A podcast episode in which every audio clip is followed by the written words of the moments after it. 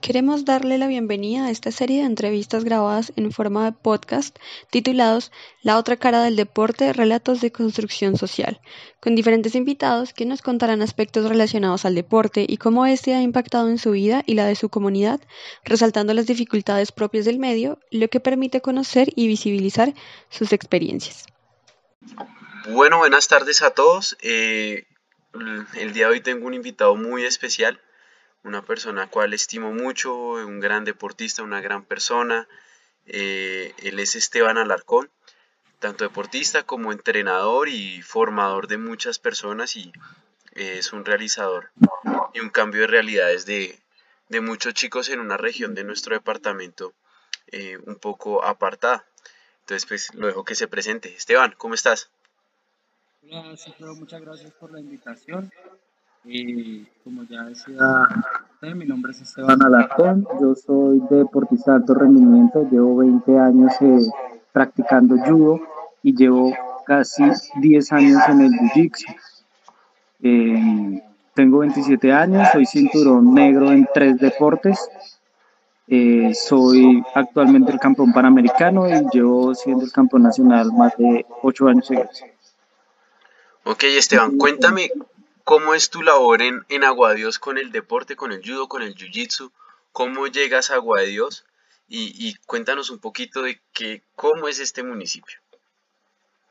Bueno, yo la verdad, Agua de Dios yo ni lo conocía ni lo había escuchado.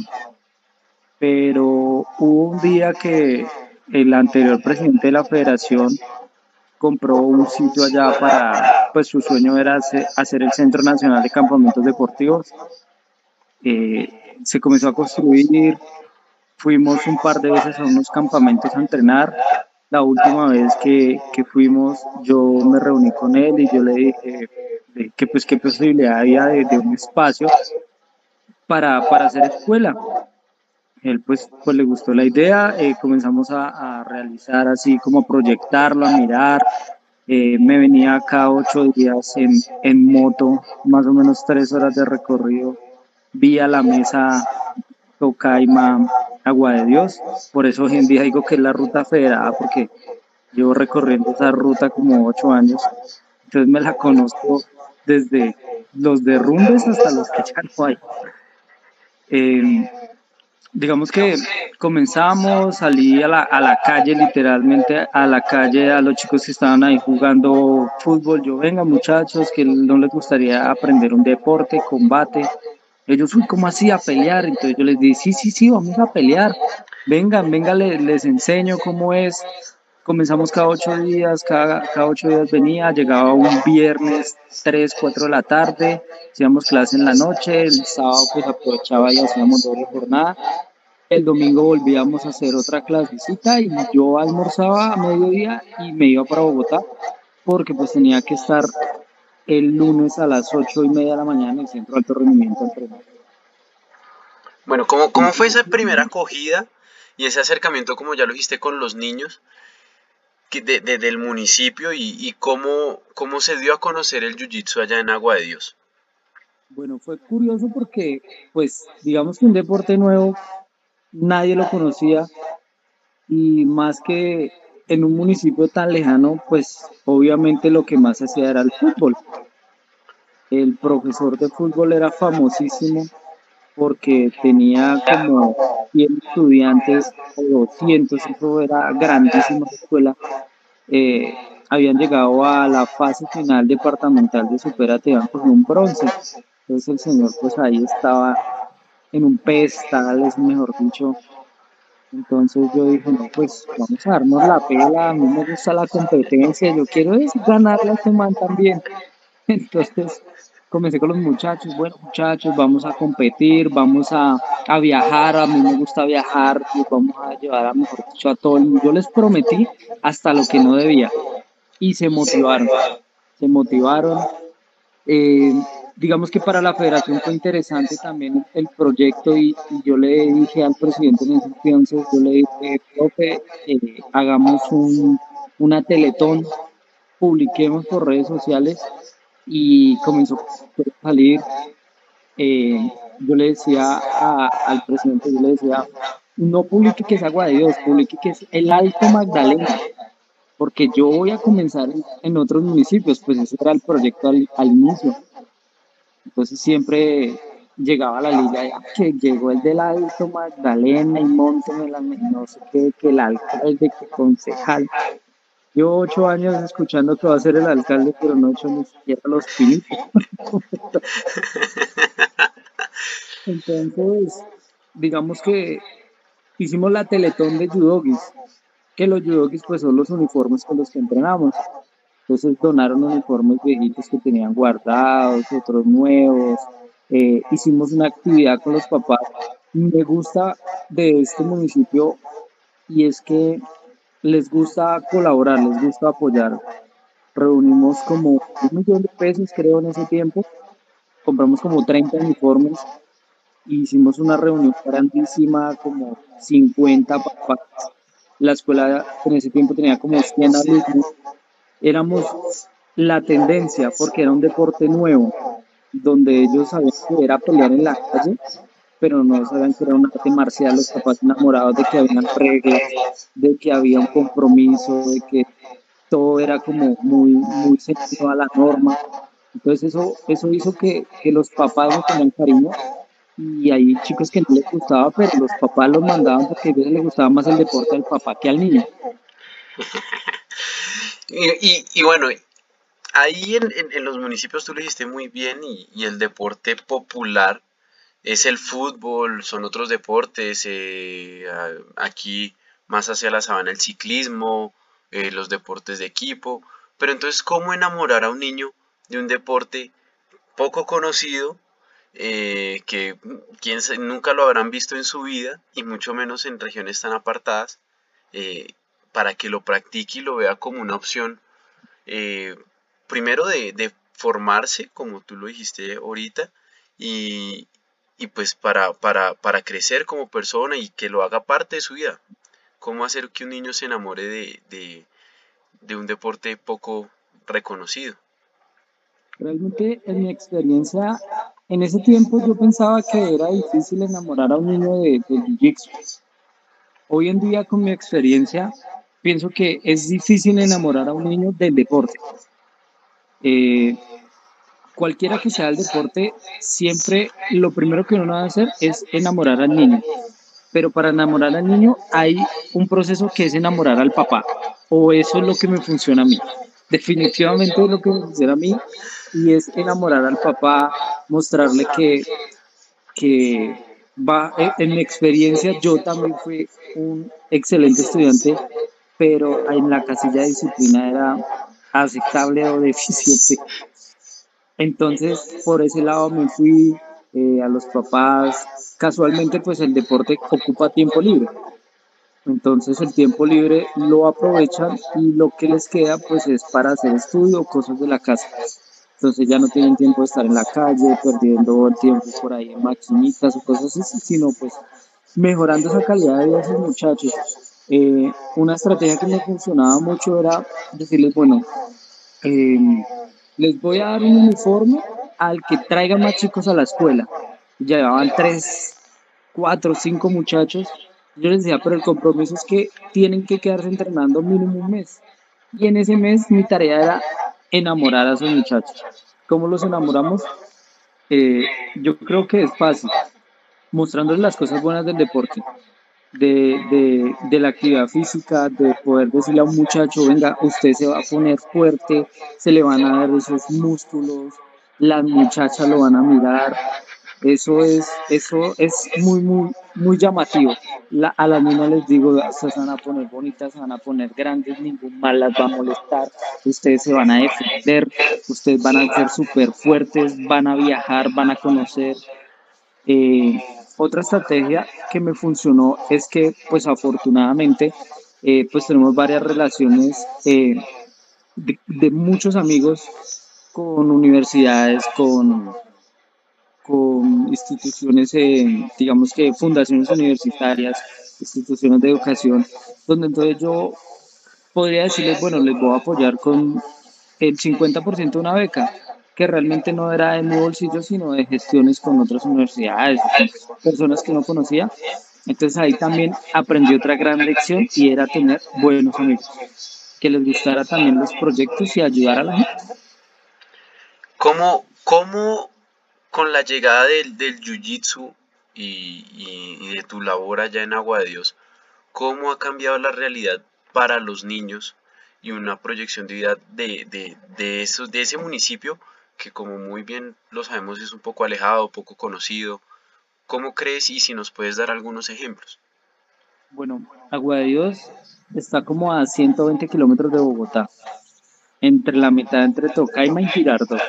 O sea, está escondido porque la gente dice Tocaima, ah, sí, sí, Girardot, ah, sí, también, Milo, ah, sí, es bonito. Y Agua de Dios, uy, ¿dónde queda? Porque está escondido. ¿Qué se conocía de Agua de Dios? Eh, digamos que desafortunadamente o afortunadamente, porque hay mucha gente que es muy orgullosa de su pasado y es, el tema de la lepra, que hoy en día no lo conocen acá como eso, sino le dicen es Hansel, la enfermedad de Hansel. Eh, digamos que comenzamos a dar resultados.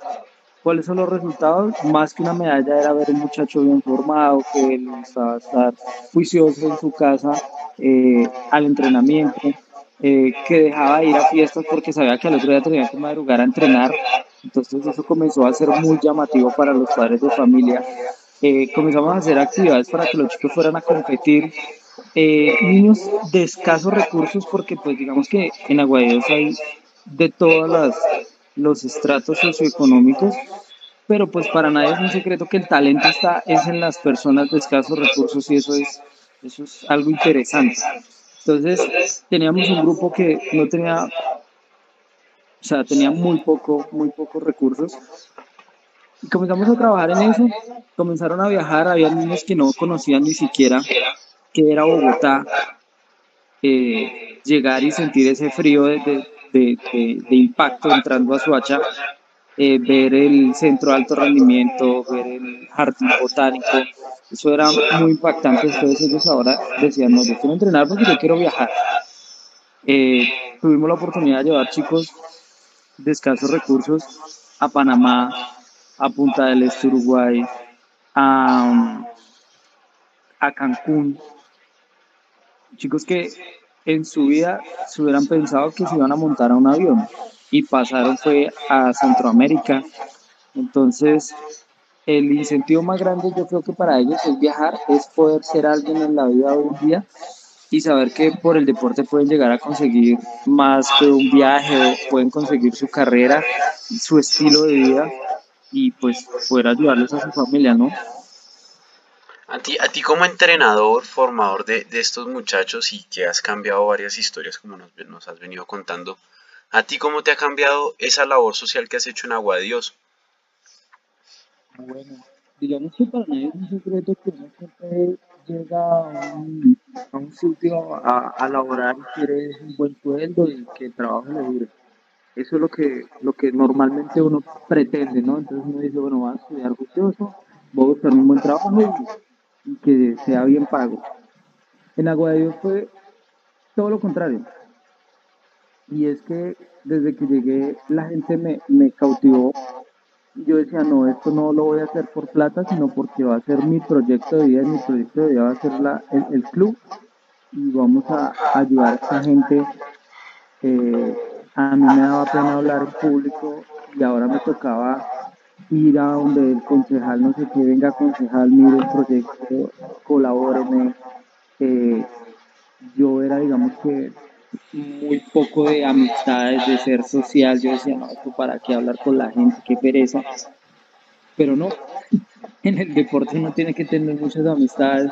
Comencé a conocer profesores de otros municipios, de otros deportes. Me cambió la vida en un giro de 360 grados, tanto que ahora mi domicilio es aquí en, Agua de Dios. Muy contento, muy, muy feliz. Ya llevo aquí radicado tres años Ahora no vivo en Bogotá y viajo a Guadalajara, sino viajo a Bogotá a entrenar y me regreso a mi casa. Esteban, ¿realmente crees que el deporte puede cambiar la vida de jóvenes y de una comunidad alejada? Puede cambiar la vida de jóvenes de adultos y hasta de la tercera edad. Eh, conozco muchos casos de abuelitos que les llega su pensión y llegan, profes, que quiero regalarle el uniforme al niño, no me alcanza, colabóreme. Se vuelve una pasión el deporte. Y es interesante que ya no piensan en que es el fútbol de que jugó la selección Colombia y no sé qué, sino que la abuelita le dice, mire cómo se ve bonito así con ese uniforme, qué bonita esa medalla, eh, venga, lo, lo, premio con una ensalada de frutas por tu medalla. Entonces los abuelitos como que cambiaron la imagen de que solo era fútbol, solo era escuchar historias con sus amigos, a poder participar en una competencia con sus, sus nietos. Esto más que cambiar vidas también en familias, eh, hace lazos porque en el deporte uno crea una segunda familia y los amigos del colegio, los de la calle, también uno los invita y normalmente se quedan. Entonces se crea una gran familia, un gran núcleo que les sirve como, como, ese aliento para seguir adelante y, y, seguir ayudando a la gente, ¿no? Eso es lo que crea el deporte, como querer ayudar a la gente. Bueno, Esteban, pues muchas gracias por, por tu tiempo, por, por ese relato. Eh, no sé si nos quieras dejar una invitación, si tienes alguna red social donde podamos seguir, conocer más de tu labor allá en el municipio. Sería pues de, gran ayuda y, invitarlos a que conozcan el deporte del Jiu-Jitsu. Es un deporte muy bonito, muy hermoso y que, cambia vidas y que forma. Y pues no sé si tienes un mensaje final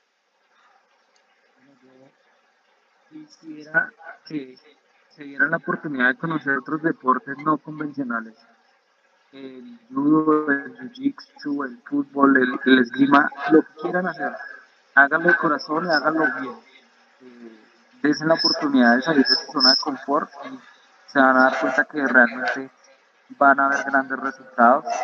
Nosotros tenemos nuestra cuenta de Facebook e Instagram, es Judo Jiu Jitsu Alto Magdalena tenemos nuestra sede principal en Agua de Dios, tenemos otra sede en Tocaima y estamos trabajando para hacer otra sede en Recaorte y en Irak. Esteban, muchas gracias por tu tiempo. Eh, muy chévere compartir esto, eh, este, este espacio y tu, tu relato. Eh, y nada, pues muchísimas, muchísimas gracias. A ustedes muchas gracias por la invitación y estoy disponible las 24 horas para lo que necesiten. Gracias por escucharnos, los seguimos esperando en próximas entrevistas, próximas historias que daremos a conocer en esta serie y en este lindo proyecto que tenemos para visibilizar las otras caras del deporte y esas historias que muchas veces no conocemos. Estén pendientes a nuestras redes sociales y a nuestra plataforma en Anchor. Muchas gracias.